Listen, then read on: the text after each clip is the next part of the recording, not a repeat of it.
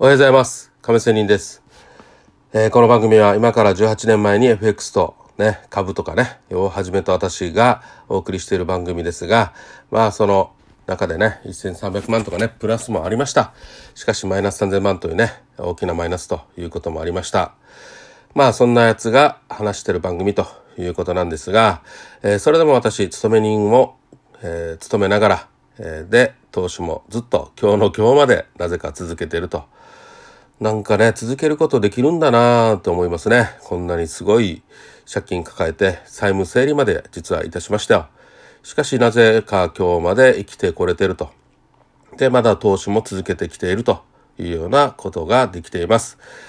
まあ、それはなぜかというのは別花として、えー今日は少し仕事の話と、まあ、ちょっと格好つけた言い方で言えば仕事のやり方っていうね、話をしたいと思いますが、さて私、毎日1年半以上、もうそろそろ2年になりますよ。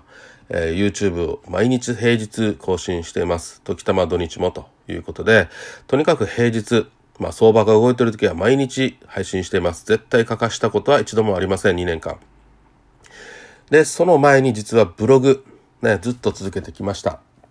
ブログはもう2年半くらいですね、続けてきました。まあ最近はね、実はウイルス感染というのがあって、一度、えーサーバーリセットしてということで、えー残念なこともありましたが、また、えーブログもね、復活して、まあブログは継続ではないけど、え普遍的な何かね、え記録となることを、今後、ためになることを残していきたいという感じで、えブログは続けています。続けていこうと思っています。さて、まあこんな感じで毎日配信してると、継続できるというような感じなんですけど、なぜ、えー継続できるかっていうことを少し話しながら継続できるコツというのを話していきたいと思います。えー、っとですね、まず、もちろん毎日配信、YouTube 大変ですよ。朝、私3時もしくは4時ぐらい起きてね、もう寝坊した時は5時とかね。で、まあそこでも、えー会社に行く前にガーッと集中してね、えーアップして毎日配信しています。もちろん中には飲み会等もね、人付き合いもあって、朝方できない時もありますね。もう疲れてとかね。でもそれでも、どんなことがあっても夜、ね、目をくすりながらでも毎日配信するっていうのを続けています。じゃあそのね、ただのこういう自慢ではなくてね、あの、どうやったらできるかっていうのは本当にまず一つ。あなたがこれをやることが好きかどうかということなんですよ。FX 好きだから私毎日配信しています。それをやることによってえ自分のトレードに活かせるからです。まずそれが一つ。で、二つ目。でまあ、一度やるまでが大変で、まあ、これがね、えー、1週間、3週間、1ヶ月。で、1ヶ月半ぐらい過ぎた頃からはもう大体波に乗れていますね。なので、スタートのエネルギーがものすごくかかりますが、大体ね、走り出していけば、なんとかもう苦ではなくなりますよ。ある意味。まあ大変であるけど、苦っていうことではなくなります。その領域に行くまでがものすごいエネルギーが必要なんですよ。まあそのエネルギーを得るためには、先ほど最初に言ったやっぱり好きっていうことだね。えー本当に好きかどうかっていうことからが始まると思います。まあ途中でやめてもいいんですよ。ね。それは自分自身に、お前これ本当に好きかどうかっていう試しになってるわけですよ。ね。あの、続けられないってことは、お前本当はこれ好きじゃないということなんですね。うん。まあそんな感じだと今のところ私は思ってますが、さてそれでもね、えー勤め人会社でね、いろんな仕事ありますよ。で、まあ、早く終わらさないといけない仕事もいっぱい山積みってあるじゃないですか。で、その中で優先順位をつけながら、えー仕事をこなしていくと。で、私もそうなんですが、あの、締め切り日に間に合わない、ね、えー締め切りがどんどん近づいてこないと動かないっていう自分もいるじゃないですか。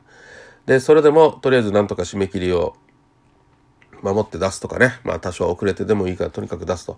結局はゴールは同じなんですよ。ね、出す。失礼。あすいませんね。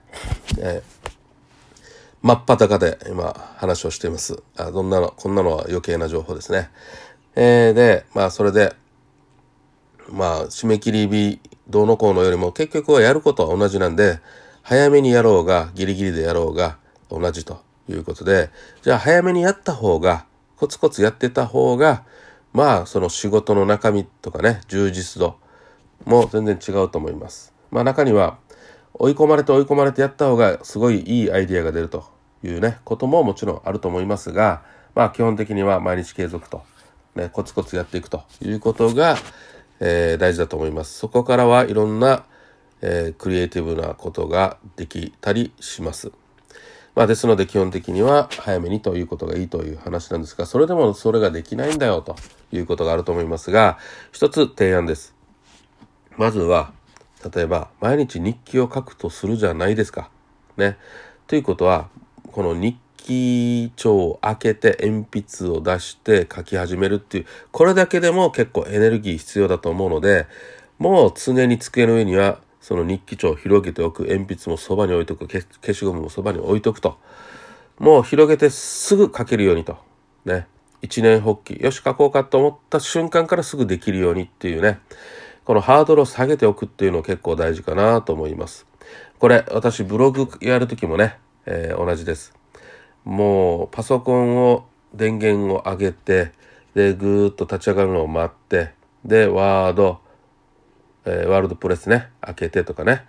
そうやってる間に余計なんかエネルギー吸われてしまうんですね。疲れるとかね。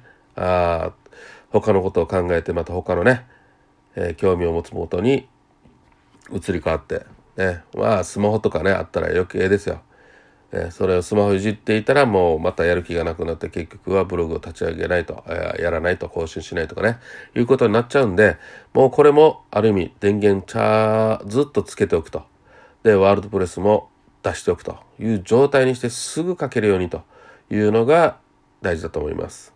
これ仕事も同じでねえー、ワードとかエクセルとかね、それをパソコン上に出しておく。パソコンも常につけっぱなし。ね。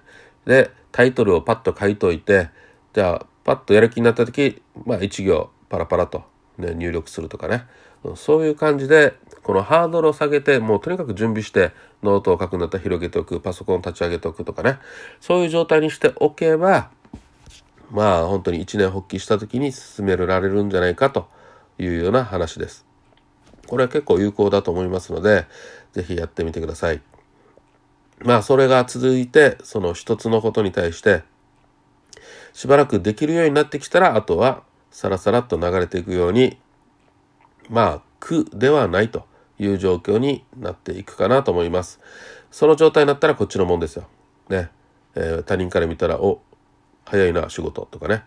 うん。早めに終わってるなとかね。できるな、こいつとかね。思われると。まあ、こんなのは他人の評価なんでいいとして、まあ、とにかく自分がね、楽したいためには早めに終わらしておくと。ね。終わらしといてギリギリに出すとかね。まあ、そんな工夫はいろいろあるわけですよ。はい。ということで、まあ、一つ、えー、継続するよためにはのコツということを少し話してみました。それではまた。See you!